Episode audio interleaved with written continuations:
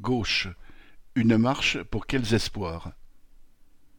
Plusieurs dizaines de milliers de personnes ont participé à la « marche contre la vie chère et l'inaction climatique » appelée le dimanche 16 octobre à Paris par les organisations de la NUPES.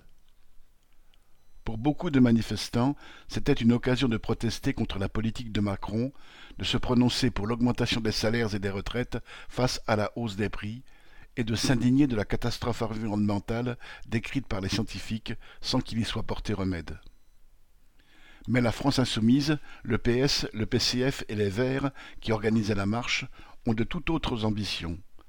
Pour eux, il s'agissait d'une opération politique destinée à redorer leur blason terni au fil des trahisons accumulées durant leur passage au pouvoir, sous Hollande pour ne citer que l'épisode le plus récent.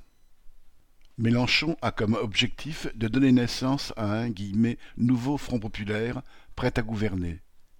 Il entretient une confusion mélangeant la grève de 1936 et, à l'opposé, la politique du gouvernement de Front populaire. Dans cette période, il y eut d'un côté une profonde mobilisation ouvrière, marquée par des occupations d'usines et une contestation de la propriété capitaliste, et de l'autre la politique du gouvernement de Front populaire, dirigé par le Parti socialiste, soutenu par le Parti communiste, qui réussit à arrêter ces grèves et à sauver l'ordre bourgeois, ce qui allait conduire à la Deuxième Guerre mondiale.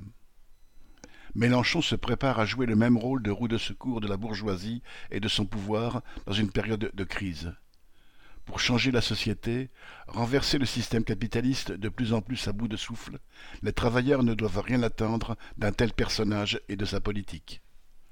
Jean Sandet